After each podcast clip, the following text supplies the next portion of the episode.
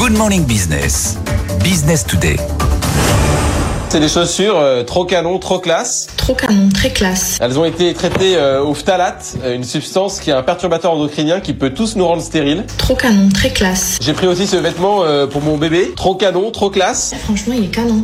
Il a été traité au formaldéhyde, une substance potentiellement cancérigène pour les enfants. Dernier article de cette sélection, euh, une petite écharpe trop sympa.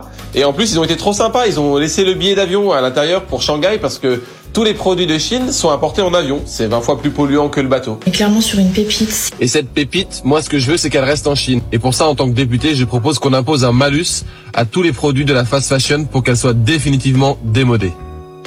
Voilà, le député euh, LR Antoine Vermorel-Marc, député de la Loire, euh, c'était votre euh, votre TikTok, votre euh, votre campagne sur TikTok. Bonjour. Bonjour. Alors bah c'est clair, vous voulez euh, taxer les produits qui viennent de la fast fashion asiatique, notamment euh, Temu ou Chine, euh, jusqu'à 5 euros par article. Euh, déjà, on a compris pourquoi vous voulez faire ça. Déjà, est-ce que on peut le faire C'est-à-dire, est-ce que sur quelle base euh, juridique vous allez vous appuyer Euh, Comment vous allez euh, classifier euh, la toxicité ou la provenance des pays, leur leur leur, leur contenu en CO2 Expliquez-nous le, le, le process. Alors non seulement on peut le faire, mais on doit le faire. On a un règlement européen qui nous permet justement d'agir en matière de régulation du textile dans le cadre de ce qu'on appelle la responsabilité élargie du producteur. Aujourd'hui, quand vous achetez un vêtement, vous avez une éco-contribution.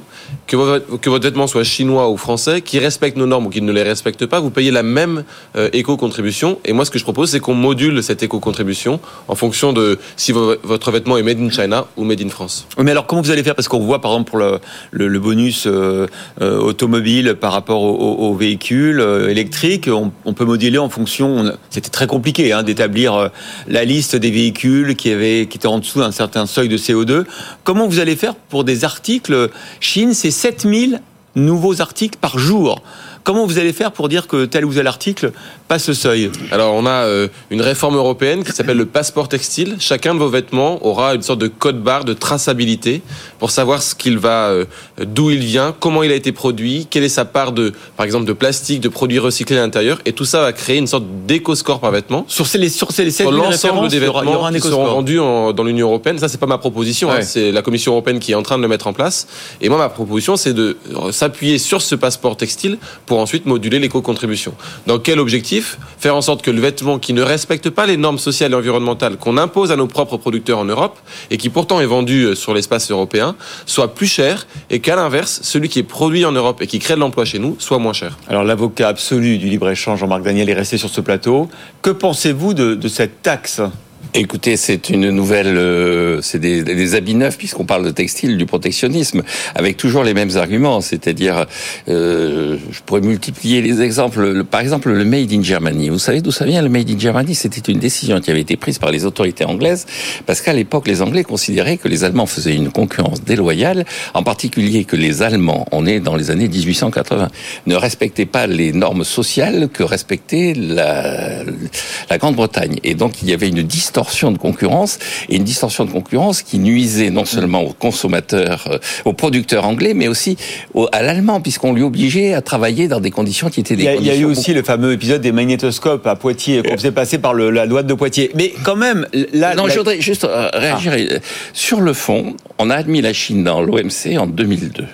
Ça avait été préparé, elle n'était pas dans l'OMC avant. Ça avait été préparé et il y avait des considérations en Europe qui avaient été de dire, écoutez, si la Chine rentre dans l'OMC, il va y avoir une concurrence qui va être accrue et donc il faut s'adapter à ça.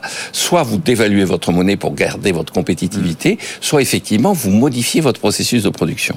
En France, on a adopté une monnaie forte, ce que je comprends et ce que j'admets, et ce qui était une bonne chose, l'euro, et on a fait les 35 heures. C'est-à-dire, on s'est mis en position de ne plus pouvoir travailler, de ne plus pouvoir innover, de ne plus pouvoir répondre à cette concurrence chinoise. Antoine Vermorel-Marquez, est-ce que, est-ce que vous êtes un protectionniste? Pour un LR, c'est quand même le paradoxe. Enfin, en tout cas, que la, la droite évolue, on le sait. Mais bon, Euh, et, et est-ce que, euh, du coup, vous ne respectez pas euh, bah, la loi du marché, de la libre concurrence, de l'innovation et au fond du Je, consommateur enfin, je viens pas remettre en cause les accords de libre-échange, j'ai bien entendu, mais La seule question, c'est est-ce qu'on a une concurrence loyale ou déloyale? C'est aussi ça l'économie marché. C'est une concurrence libre et non faussée, non déloyale. Aujourd'hui, ce qu'on se rend compte, moi j'ai un territoire Rouen, on était les rois du textile dans les années 80. Tout a été délocalisé en Chine. Et aujourd'hui, on a des industriels qui reproduisent en France et en Europe, notamment pour des critères environnementaux, qui me disent on est concurrencé par des plateformes en ligne qui créent plus de 7000 nouveaux produits par jour. Comment votre commerce de proximité va pouvoir mettre en place 7000 nouveaux produits par jour? Et surtout, sur ces produits-là, on ne respecte pas les normes sanitaires qu'on nous impose. C'est l'exemple du phtalate, c'est l'exemple d'autres perturbateurs endocriniens qui sont interdits pour nos producteurs. Donc je ne parle pas de, de, de, de remettre en cause des accords de libre-échange, mais juste ce qu'on impose à nos producteurs, juste qu'on le contrôle à nos frontières pour faire en sorte aussi de protéger la santé humaine. Et la, la, la, le DIRCOP de, Chine a réagi hier en disant que eux, contrairement aux marques de prêt-à-porter, n'avaient que 10% d'invendus parce qu'ils avaient des séries très courtes, alors que dans la textile traditionnelle, c'est entre 20 et 40% d'invendus. C'est à, à prendre en compte aussi ça, le, le fait que les déchets euh, mais leur, leur, tout leur modèle, c'est sur la mode éphémère et la mode jetable. Donc, qu'est-ce qui vous incite à faire C'est non seulement acheter des vêtements pas chers, de mauvaise qualité, en pensant faire une bonne affaire, pour qu'ensuite vous ayez euh, pas d'autre choix que de les jeter ou de passer à un autre modèle. C'est ce, ce modèle-là de surconsommation qui pose problème. Mais en tout cas, c'est un bon débat. On... Si les consommateurs veulent ce modèle, pourquoi les empêcher? Mais parce qu'il la tête à leur liberté. Vous êtes un, internaliser un économiste, donc il faut internaliser les externalités négatives. Quand vous achetez un t-shirt à 3 euros, qui arrive en avion, qui ne respecte aucune norme sanitaire, qui ne respecte aucune norme sociale et qui finit sur les plages en Afrique, il y a un moment donné, ce t-shirt, il a un coût. Et donc, d'où cette idée non pas d'interdire, mais de mettre en place un bonus-malus, simplement pour internaliser cette externalité négative. C'est un bon débat, on va le poursuivre sur l'antenne de BFM Business. On va essayer d'organiser un débat demain. Peut-être que vous serez partie prenante, Jean-Marc. Merci beaucoup.